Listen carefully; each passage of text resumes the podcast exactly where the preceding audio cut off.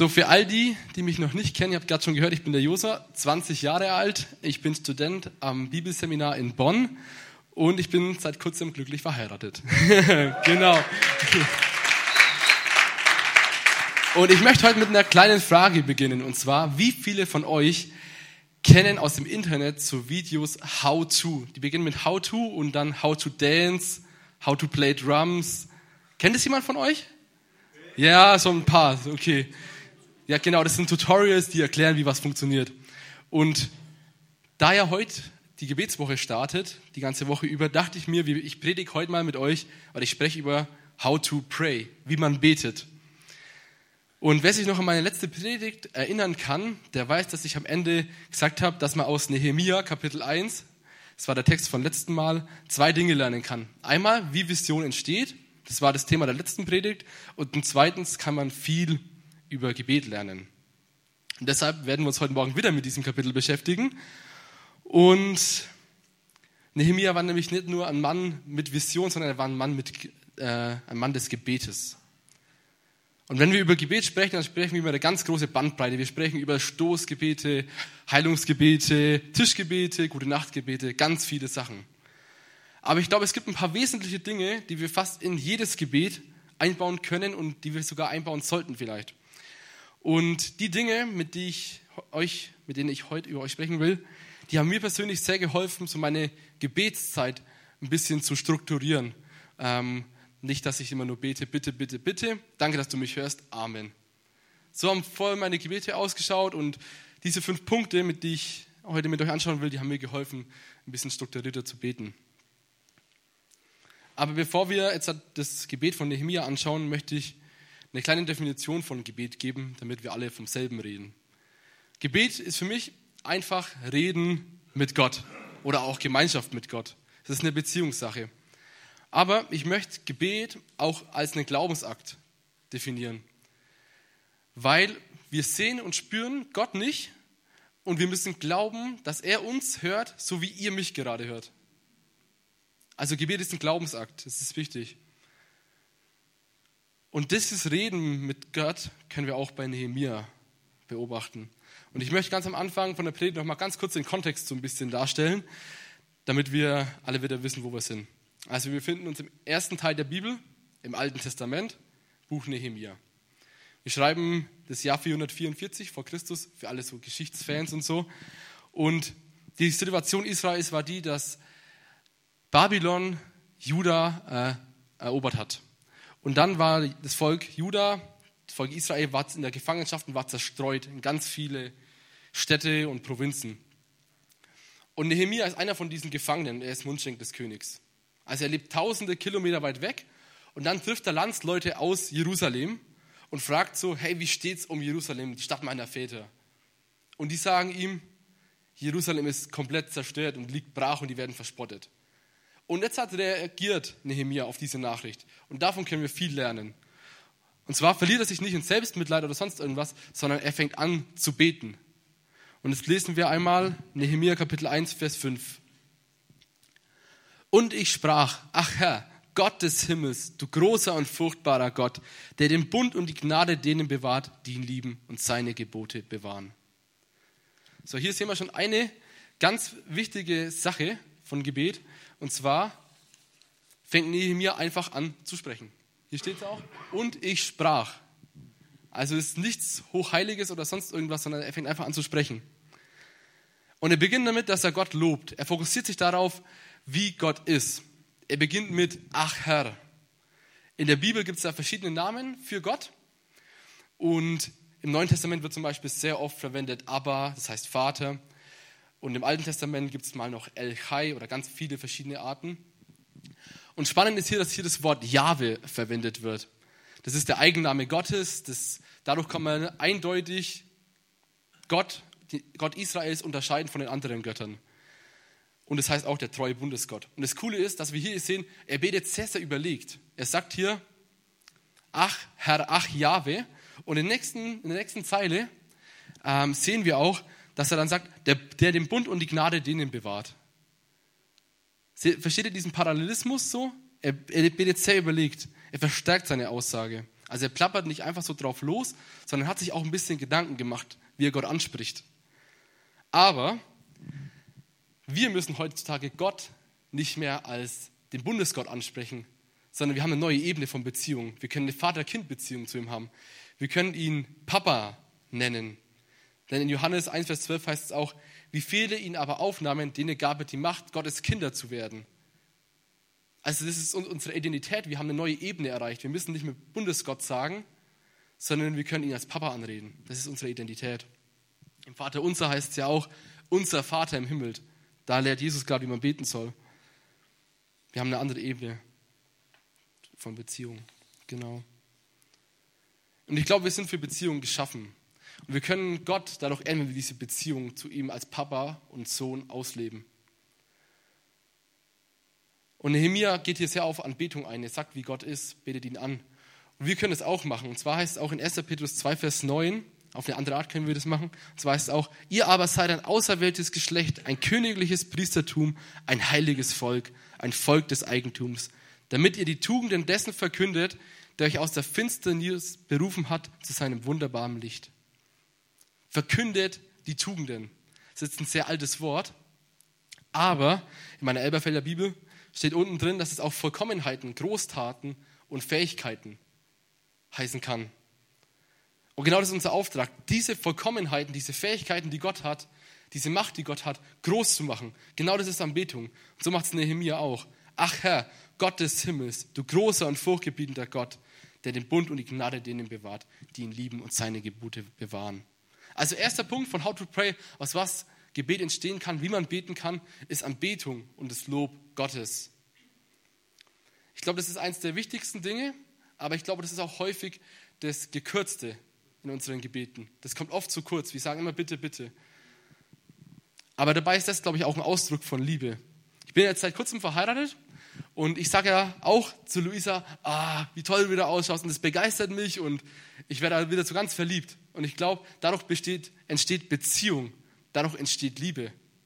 Wenn wir uns bewusst machen, wie der andere ist, wenn wir uns bewusst machen, wie Gott ist, dann werden wir wieder begeistert von ihm. Und ich möchte jetzt gleich mal auch praktisch werden.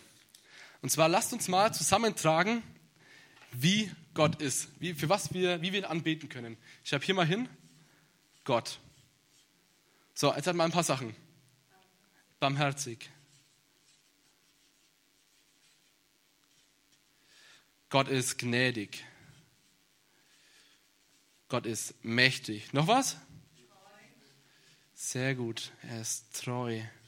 Noch was? Liebe? Liebe, machen wir noch. Liebe. Stark. Souverän. Sehr gut. Schöpfer. So, jetzt passt. Schöpfer. So. So ist Gott. Er hat ganz viele verschiedene Arten. Wenn, wenn wir uns das ähm, am Anfang von einem Gebet bewusst machen, dann beten wir, glaube ich, komplett anders. Wenn ich weiß, hey, Gott ist mächtig, dann bete ich ganz anders. Dann bete ich, hey, Gott hat alle Kraft, er hat alle Macht, er kann alles tun. Ich bete ganz anders, wie wenn ich kein Bild so von Gott gerade im Kopf habe.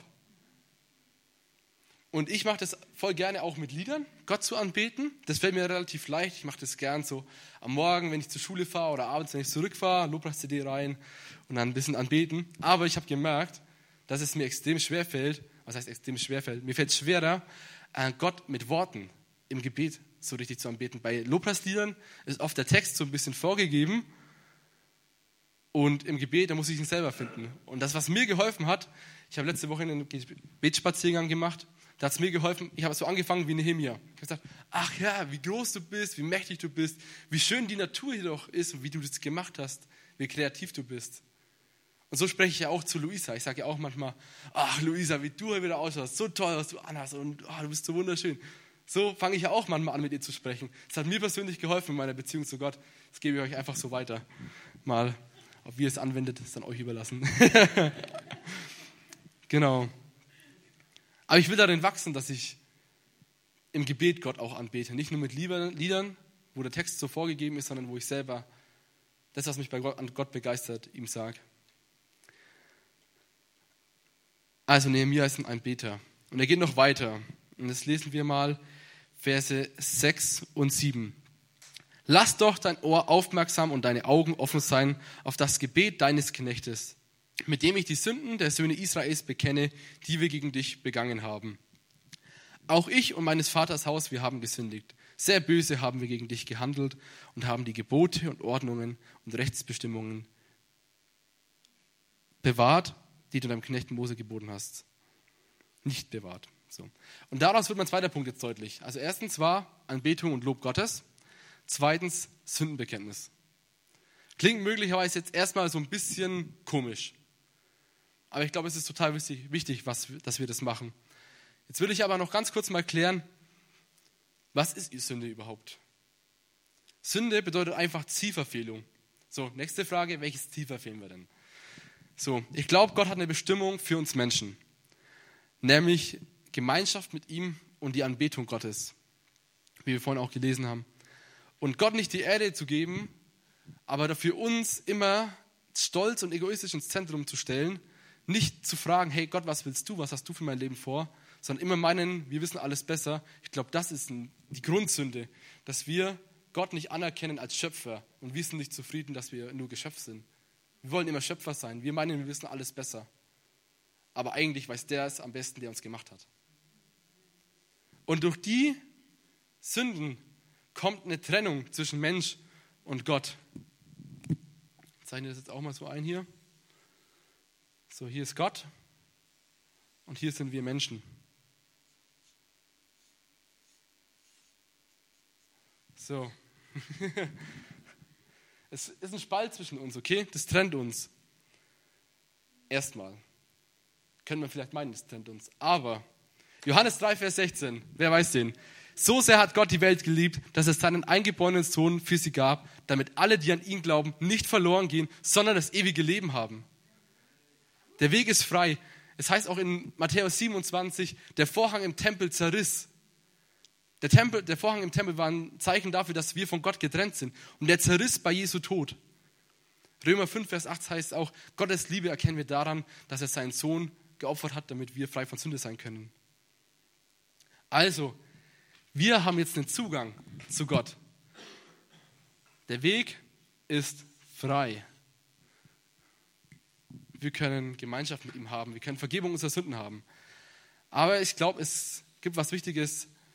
Ja, Voraussetzungen, ich nenne es mal in Anführungsstrichen Voraussetzungen. Ähm, und zwar 1. Johannes 1, Vers 9. Wenn wir unsere Sünden bekennen, ist er treu und gerecht, sodass er sie uns vergibt und reinigt uns von jeder Ungerechtigkeit. Ich glaube, es ist wichtig, dass wir das tun. Ähm, wir müssen sie zugeben. Nehemiah hat die auch zugegeben, dass sie gesündigt haben. Sie haben nämlich treulos gehandelt,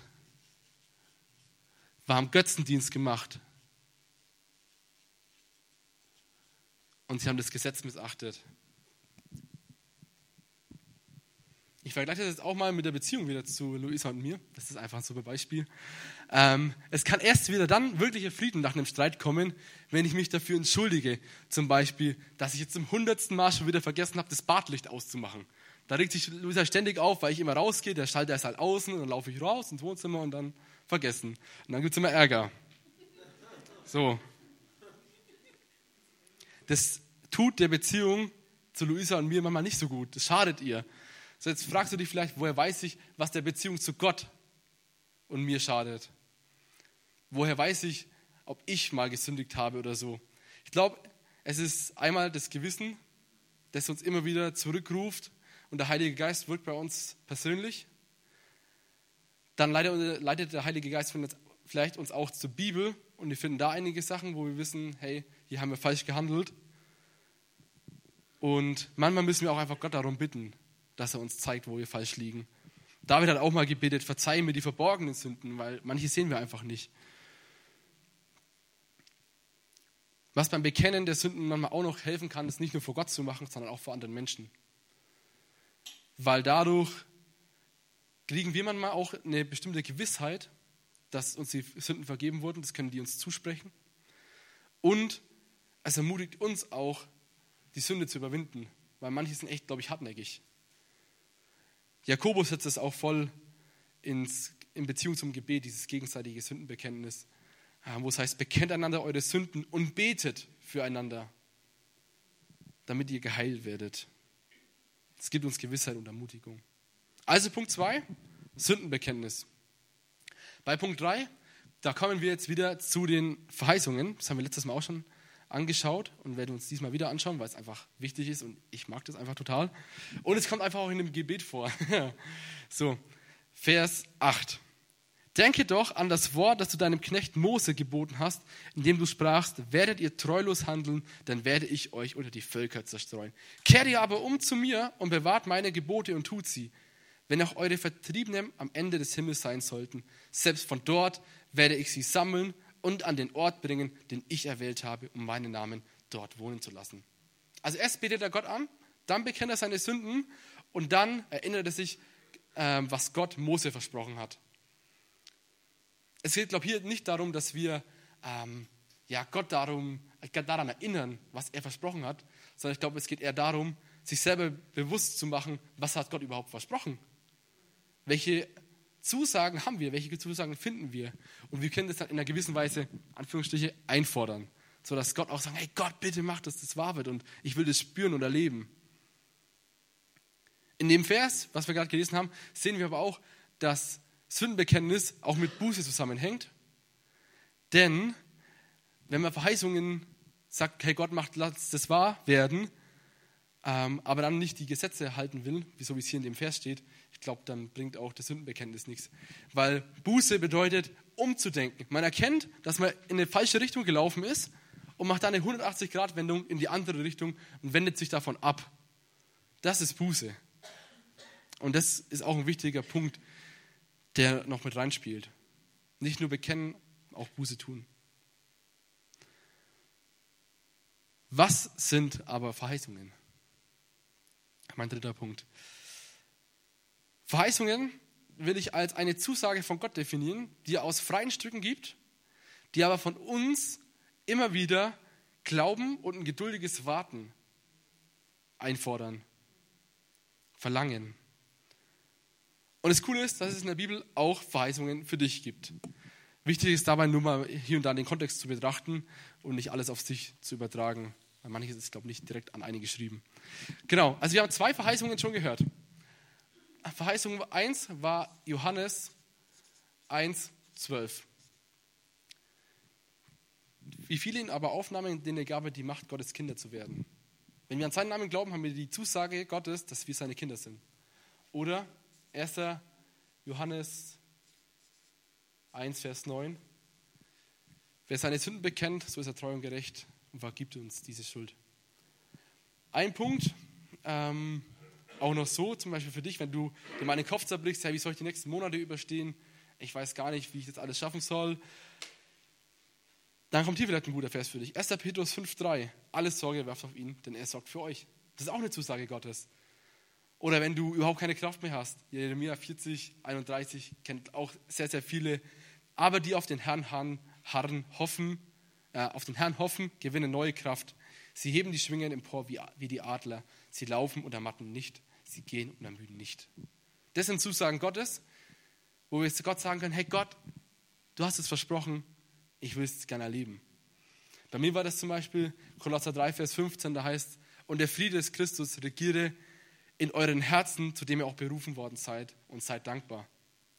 Das letzte Jahr, das erste Bibelschuljahr, war für mich und Luisa sehr herausfordernd. Teilweise ähm, immer wieder gab es zu Zeiten, wo ich nicht so viel Ruhe und Frieden hatte.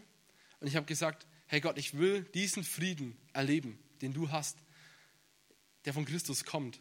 Und es war so krass zu sehen, wie Gott manchmal in Situationen, wo ich eigentlich echt alles hinschmeißen hätte können, er Frieden gibt und ich ruhig werde, vor ihn kommen kann und einfach in Ruhe alle Probleme oder Sachen angehen kann.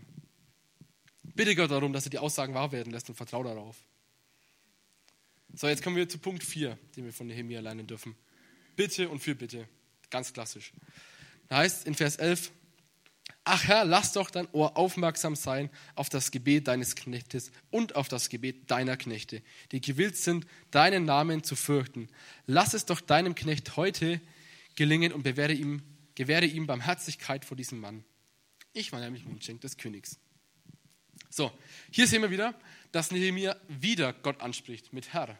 Aber diesmal sagt er nicht wieder Jahwe, sondern diesmal spricht er ihn mit Adonai an. Das heißt Meister, Herr, er hat absolute Autorität, absolute Macht und Gewalt. Und mit diesem Wissen betet er zu Gott, dass seine Bitten erfüllt werden. So, Gott, du hast die absolute Autorität, du hast die absolute Macht. Bitte schenk doch, dass ich Barmherzigkeit vor dem König bekomme. Ähm, genau, er bittet darum, dass er wieder nach Jerusalem zurückgehen darf und bittet darum, dass der König ihm das erlaubt.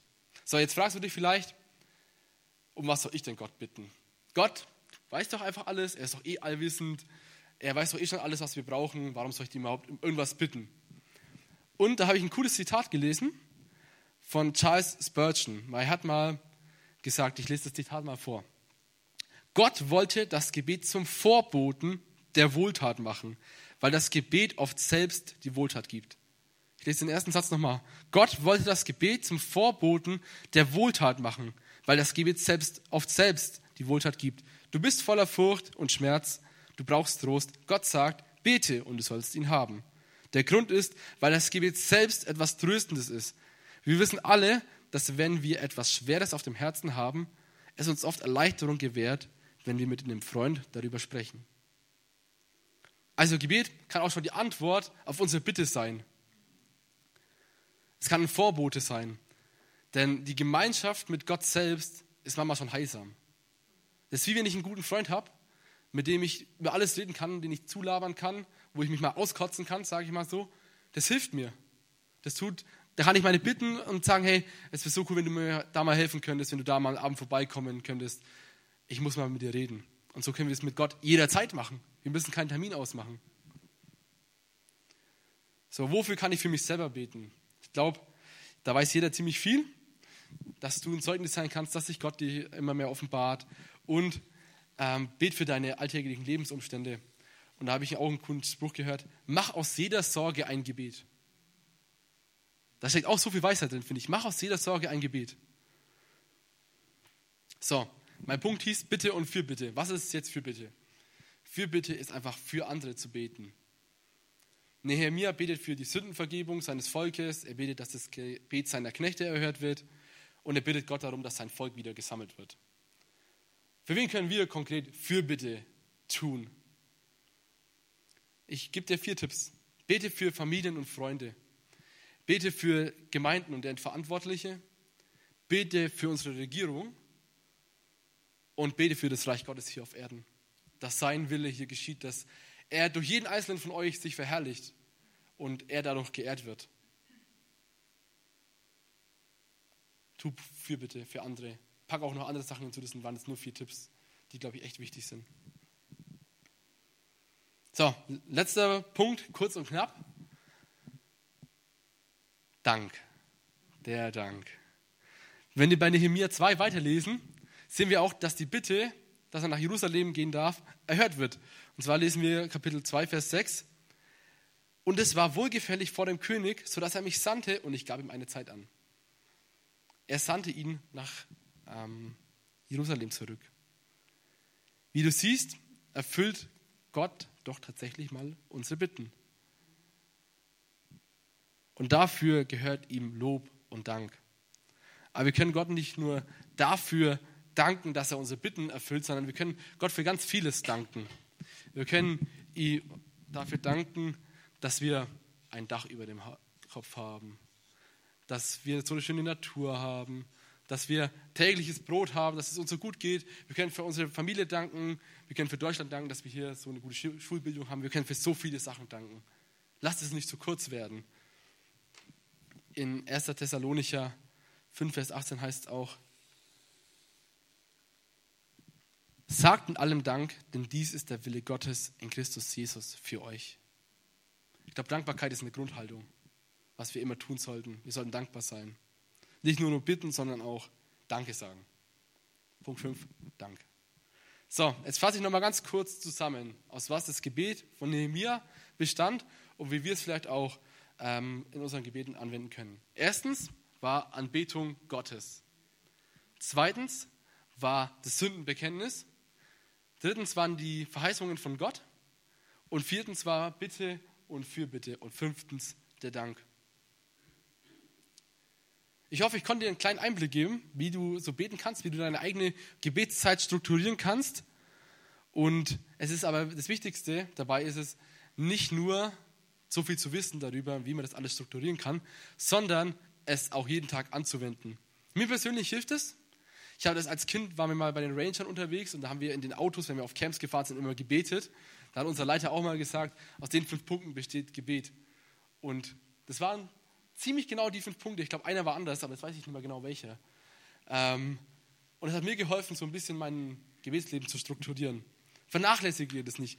Plan Zeiten ein, wo du bewusst Lobpreis machst. Sei es morgen auf der Fahrt, wenn du auf die Arbeit fährst oder wenn du nach Hause fährst. Ähm, sei es in deiner stillen Zeit. Lob Gott, bete Gott an, okay?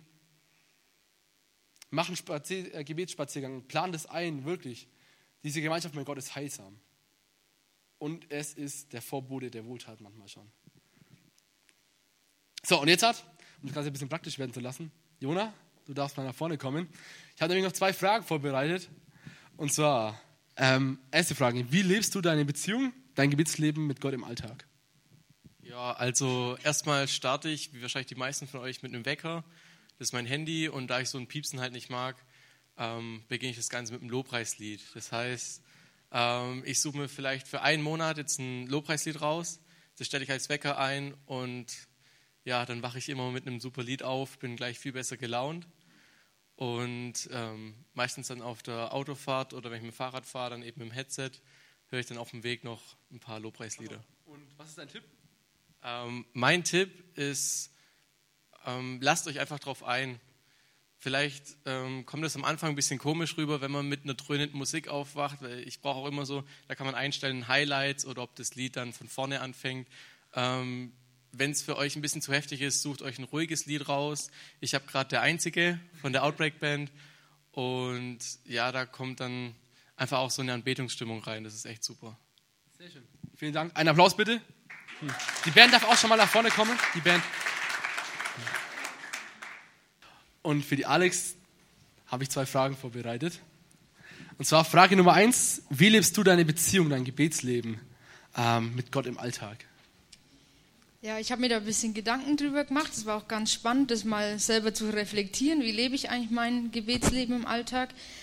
Ähm, und ich habe festgestellt, dass ich schon ähm, dieser klassische stille Zeit-Typ bin. Also ich stehe morgens früher auf ähm, und habe auch gemerkt, dass es wichtig für mich ist, dass ich es morgen mache, weil also ich bin eigentlich nicht so der Frühaufsteher, aber wenn ich dann von der Arbeit komme, dann bin ich schon so, dann kann ich nicht mehr ruhig werden und deswegen ähm, habe ich mir angewöhnt, früher aufzustehen ähm, und nehme dir auch echt Zeit. Also ich kann das nicht unter Zeitdruck mhm. ähm, und versuche auch ja, innerlich ruhig zu werden vor Gott, ihm Fragen zu stellen. Und ich habe erlebt, als ich studiert habe in Eichstätt in meinem kleinen Studentenzimmer, da habe ich es wirklich geschafft, richtig still zu werden innen und habe gemerkt, dass Gott in dieser Stille in mein Herz spricht.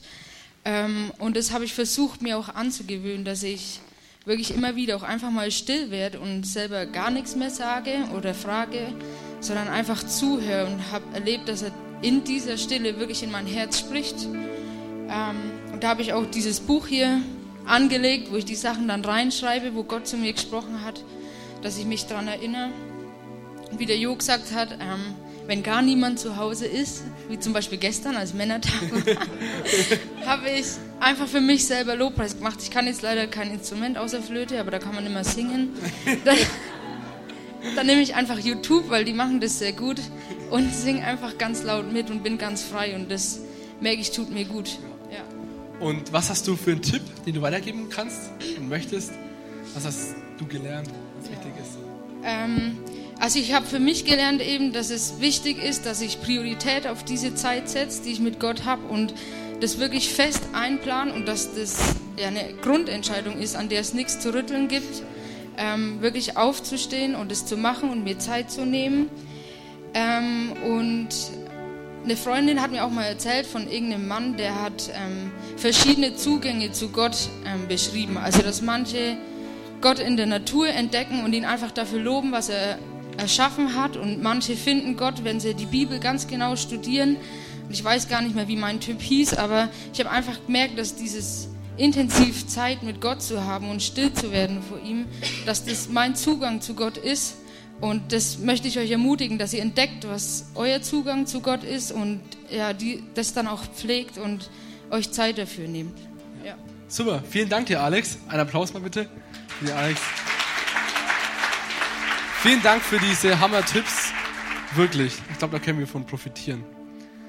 Und wenn du heute Morgen hier bist und du denkst dir, was rede ich hier überhaupt? Gebet, Gemeinschaft mit Gott, du kennst dieses noch nicht wirklich, dann lade ich dich ein, komm nach dem Gottesdienst hier nach vorne, hier wird ein Gebetsteam sein, die beten gerne mit dir, die haben so ein Schild am Gebetsteam wahrscheinlich.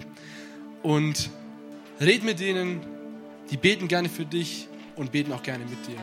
Lass dir die Chance jetzt nicht entgeben, entgehen nach dem Gottesdienst zu kommen. Und jetzt werden wir noch ein Lied gemeinsam singen.